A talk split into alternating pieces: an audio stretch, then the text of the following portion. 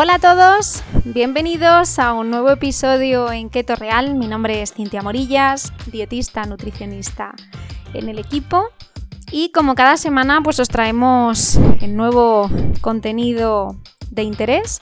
En concreto, hoy vamos a hacer un monográfico sobre uno de los alimentos que mm, me incluyo porque me encanta a mí también y creo que es uno de los aliados en la dieta keto y sería el queso. Pues hoy quiero que hablemos eh, de datos curiosos sobre este alimento, que resolvamos también eh, una serie de dudas sobre el mismo, qué quesos podemos tomar en keto, cuáles es mejor evitar, hablaremos un poco también pues de el eh, valor nutricional, de su origen, bueno, muchos aspectos que estoy segura que os van a resultar súper interesantes. Así que os recomiendo que, os quedéis, que escuchéis este capítulo tan interesante y tan disfrutón.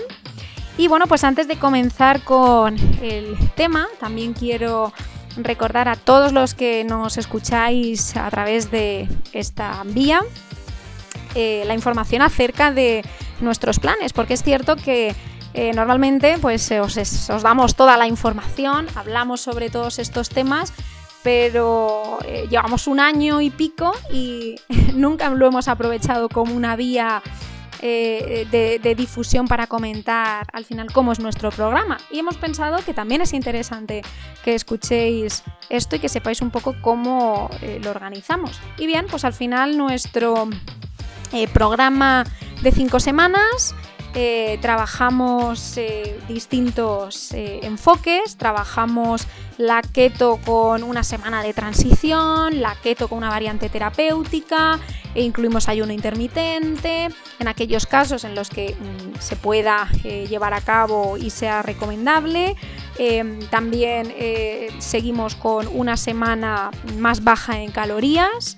Eh, totalmente ajustada. Y bueno, tenemos también un segundo mes donde enseñamos a incorporar puntualmente los eh, carbohidratos para que aprendáis eh, y veáis que la keto es totalmente sostenible, que tengamos también esa opción flexible de poder aplicarlo y que uno vea que es un modelo de alimentación totalmente es sostenible en el tiempo, que al final esto también genera muchas, muchas dudas. Para acceder a cualquiera de nuestros eh, planes podéis entrar desde nuestro Instagram arroba que tenéis ahí el enlace directo a la web y si entráis desde la web directamente en Ketorreal, pues donde tenéis eh, programas, servicios, podéis reservar em, vuestra, eh, vuestro paquete. Entonces al final tendréis la opción de ese servicio 24/7 por chat, de las consultas con los nutricionistas de una hora a la semana donde recibís esa información, se os explica todo al detalle. Podéis hacer los eh, pagos em, con un único pago o fraccionarlos y en este caso pues también os interesa os conviene mucho más. Como veis os damos todas las facilidades. Queremos también contar un poquito en cada episodio qué es lo que hacemos, que al final también de eso se trata, que nos conozcáis mucho más y que sepáis eh, cómo enfocamos este modelo de alimentación, cómo lo llevamos a la práctica y cómo estamos ayudando a muchísima gente a conseguir eh, al final sus objetivos, que es muy bonito, o sea, chulo para ellos que, lo consiguen y nos dan las gracias y súper gratificante para nosotros del otro lado, que como profesionales ver que tenemos casos de éxito y pacientes felices y sanos, pues no os quiero ni contar. Y bueno, pues después de esta info acerca de nuestro programa y de nuestros planes, ahora sí que arrancamos con el episodio de hoy. Vamos a darle caña a el queso.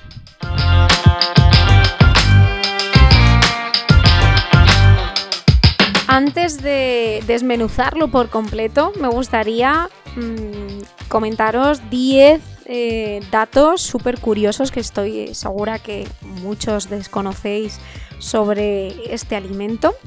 Y luego sí que quiero ya profundizar mucho más en, en el alimento en sí, en su origen, sus propiedades eh, nutricionales, las diferentes eh, variantes y qué opciones pues, sería más interesante incluir y cuáles eh, deberíamos evitar cuando hacemos un programa de alimentación keto. El primer dato curioso es que en el mundo existen más de 2.000 variedades de, de queso. En España, en concreto, más de 200. Y cada uno de ellos es un producto único, fruto de la tradición quesera de, de, cada zona. Al final, sus características van a ser el reflejo de las distintas formas de vida de cada comunidad y de cada región, de cómo se originan, de cómo se procesan, de cómo es su elaboración y cómo se ha ido perfeccionando a lo largo de las generaciones hasta llegar a nuestros eh, días. Otro dato curioso es que el queso nació antes que el lenguaje escrito. Los restos más antiguos fueron encontrados por unos científicos en China dentro de un sarcófago de más de 3.500 años, aunque se cree que su origen se remonta cerca de 6.000 años atrás, en Mesopotamia. Cuenta la leyenda que el queso fue descubierto por un eh, mercader árabe que llevaba leche en una bota hecha de estómago de cordero el movimiento del camello y el intenso sol del desierto provocó que la cuajada se separara del suero, generando así este alimento. El tercer dato curioso es que el país cheese lover por excelencia es Grecia, donde se estima que cada habitante consume la friolera de 27 kilos de queso al año. ¿Os sentís alguno identificados? Mm, pensadlo, pensadlo. El cuarto dato curioso, que seguro que os sorprende, es que se elabora mucho más queso en un año que café, tabaco, té y cacao juntos, hasta llegar a aproximadamente 20 millones de toneladas anuales. El mayor productor es Estados Unidos con 6 millones de toneladas al año. Ojito, ¿eh? Ojito. El quinto dato y es una pregunta que vamos a resolver es ¿por qué los quesos tienen agujeros? Eh, bueno, pues los quesos y en especial elemental tiene cavidades que se van a originar de las eh, burbujas de gas que se producen durante la fermentación láctica al intentar escapar en esas últimas fases de la maduración. He ahí la explicación de los famosos agujeritos del queso otro dato curioso que a veces nos preguntamos es si todas las cortezas del queso se pueden comer. Pues hoy os voy a resolver esa duda. Tenéis que saber que la corteza es como la ropa del queso. Tiene una función protectora que ayuda a la maduración y a la conservación, por lo que no todas se van a poder eh, comer. A no, ser que, a no ser que el fabricante pues indique lo contrario aunque no aporten eh, mucho sabor tampoco, porque la pasta al final del queso es bastante eh, seca. Si aún así, pues la persona la quiere probar, siempre lavarla antes, eso sí, como eh, recomendación.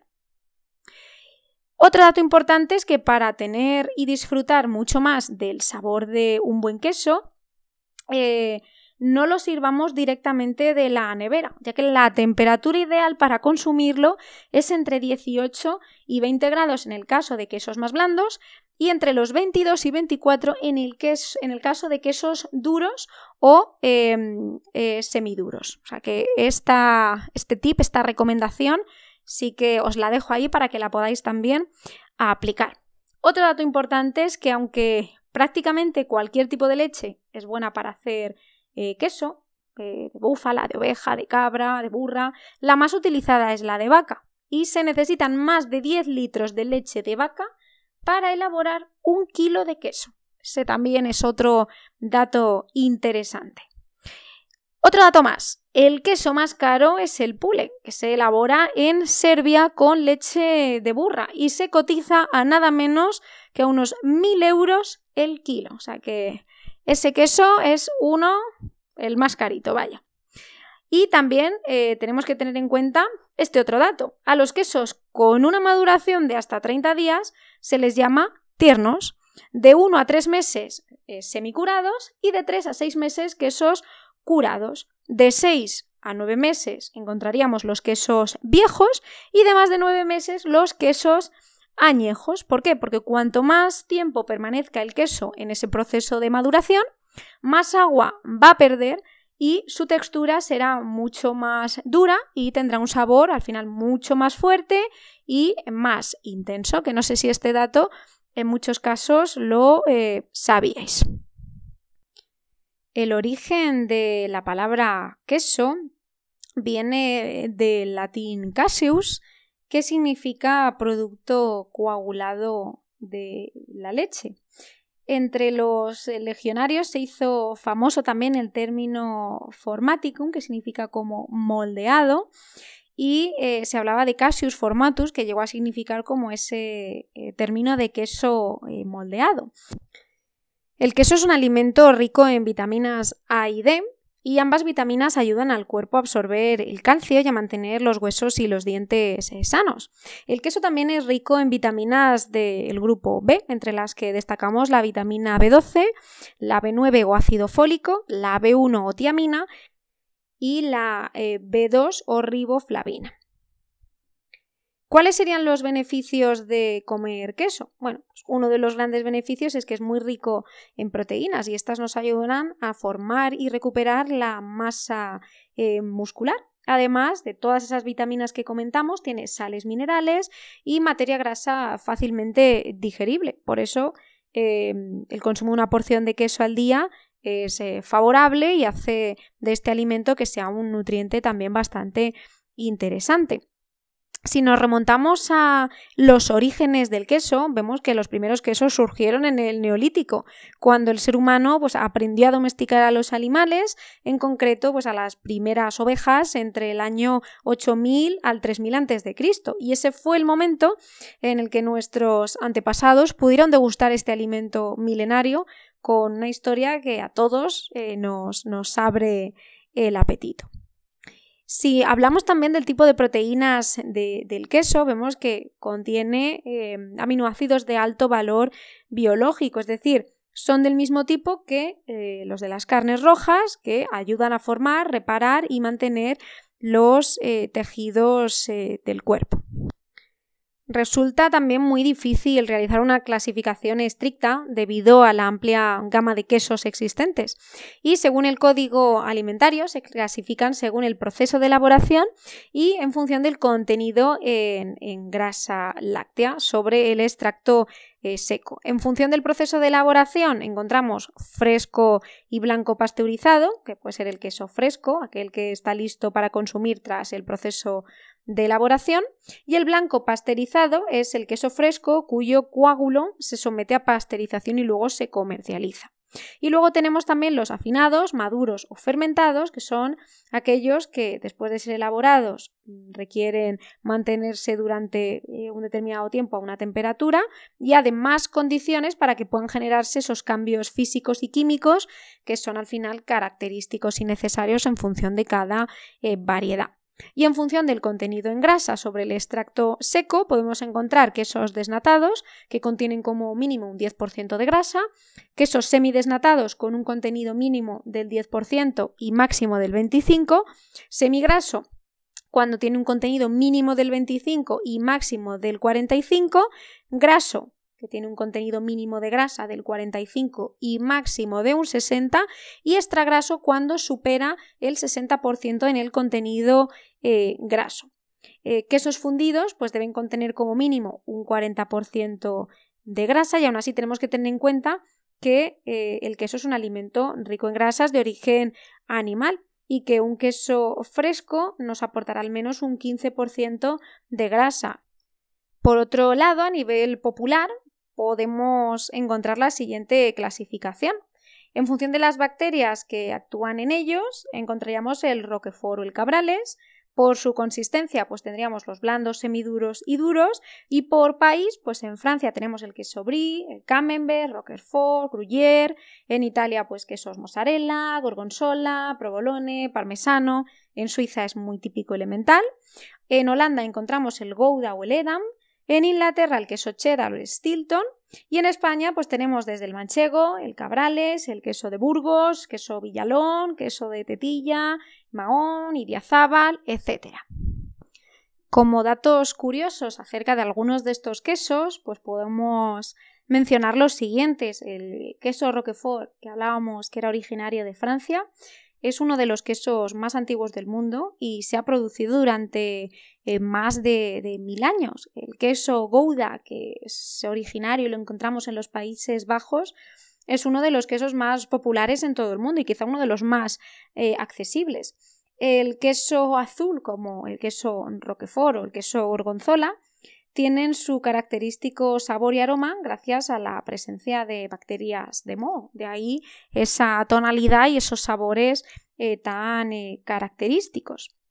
Eh, más datos curiosos, pues por ejemplo el queso cheddar originario de Inglaterra es el queso más consumido también en, todo el mundo. También es un queso súper, súper, súper accesible o el queso feta, originario de Grecia, se elabora tradicionalmente con leche de oveja, aunque también puede hacerse con leche de cabra o una mezcla de ambas. No sé si estos datos los eh, conocías. El queso parmesano, que también este dato es interesante, que lo encontramos en Italia, se elabora tradicionalmente a partir de la leche de vaca y puede tardar hasta dos años en madurar completamente. Esto es interesante, así como que en la Edad Media el queso se utilizaba como moneda de cambio y a veces cuando no había con qué pagar se utilizaba el queso como medio para pagar a, los trabajadores por, por, su trabajo. O sea que fijaos hasta qué punto el queso ha tenido un papel tan eh, relevante que incluso me atrevería a decir que se ha mantenido hasta nuestros días. Eh, es cierto que ahora mismo nos encontramos con la gente que ama el queso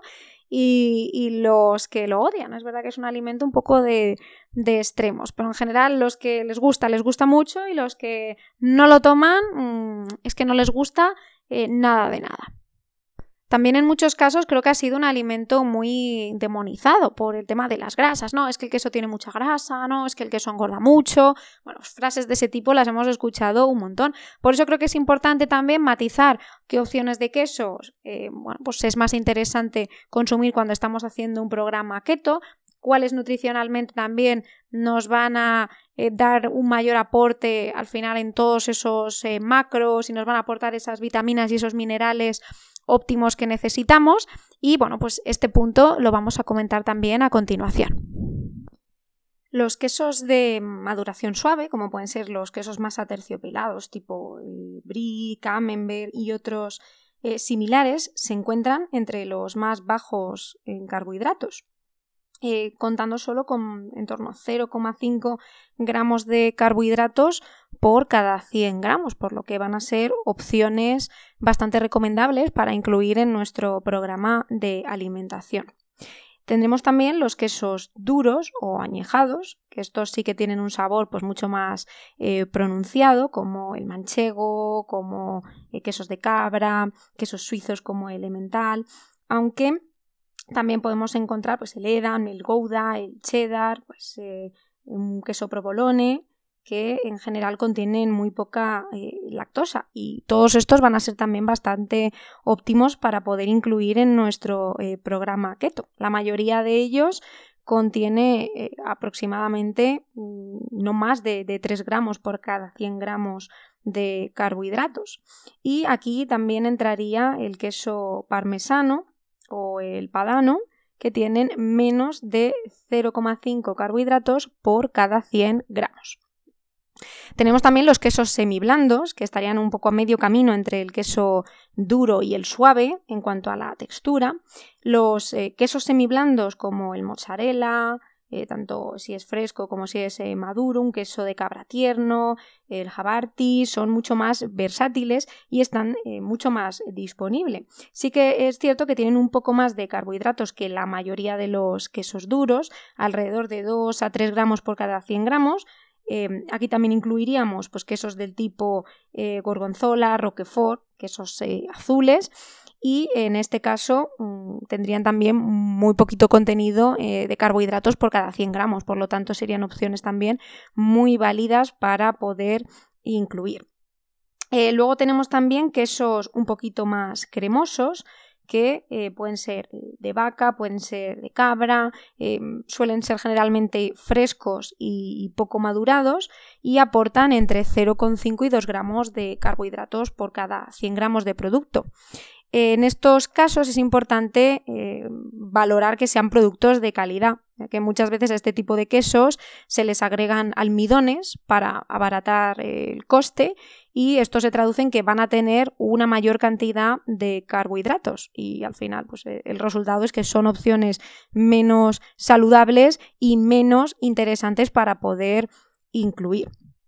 Si ponemos ejemplos también, pues por ejemplo, un queso feta y parmesano, a pesar de que son ligeramente más altos en carbohidratos que otros quesos, em, sí que se podrían incluir en una alimentación keto o baja en carbohidratos, porque contienen aproximadamente 4 gramos de carbohidratos por cada 100 gramos de, producto. Sí que recomendamos pues, que no sea el queso más habitual que se consuma, pero puntualmente claro que también es una opción que se pueda, que se puede incluir. El queso cottage o queso fresco granulado este queso se obtiene añadiendo eh, bacterias ácidas a la leche que hacen que la caseína se cuaje y genere pues, un poco esos gránulos, ¿no? esos eh, copos que se separan del suelo. Estos gránulos eh, cuajados le dan al queso cottage ese aspecto que tiene más grumoso. Sí que es cierto que contiene aproximadamente 4 gramos de carbohidratos por cada 100 gramos de producto, por lo tanto también es un queso que sí que podemos tomar puntualmente, pero que no conviene abusar. Queso ricota o requesón. Pues la ricota es suave, sí que es ligeramente dulce. Eh, se hacía tradicionalmente utilizando el suero líquido que quedaba de producir ese queso más duro y sí que tenemos que tener en cuenta que contiene entre 4 y 7 gramos de carbohidratos por cada 100 gramos. Entonces, en este caso, eh, este tipo de, quesos convendría evitarlos cuando hacemos un programa eh, keto. Y luego tendríamos los quesos crema, que bueno, su nombre nos puede llevar a, pensar que es extremadamente bajo en carbohidratos, pero realmente no es así. Vemos que nos proporciona de 5 a 7 gramos de carbohidratos por cada 100 gramos de eh, producto. Se elabora también añadiendo esas bacterias de ácido láctico a una combinación de leche y crema y después toda esta mezcla lo que se hace es que se calienta.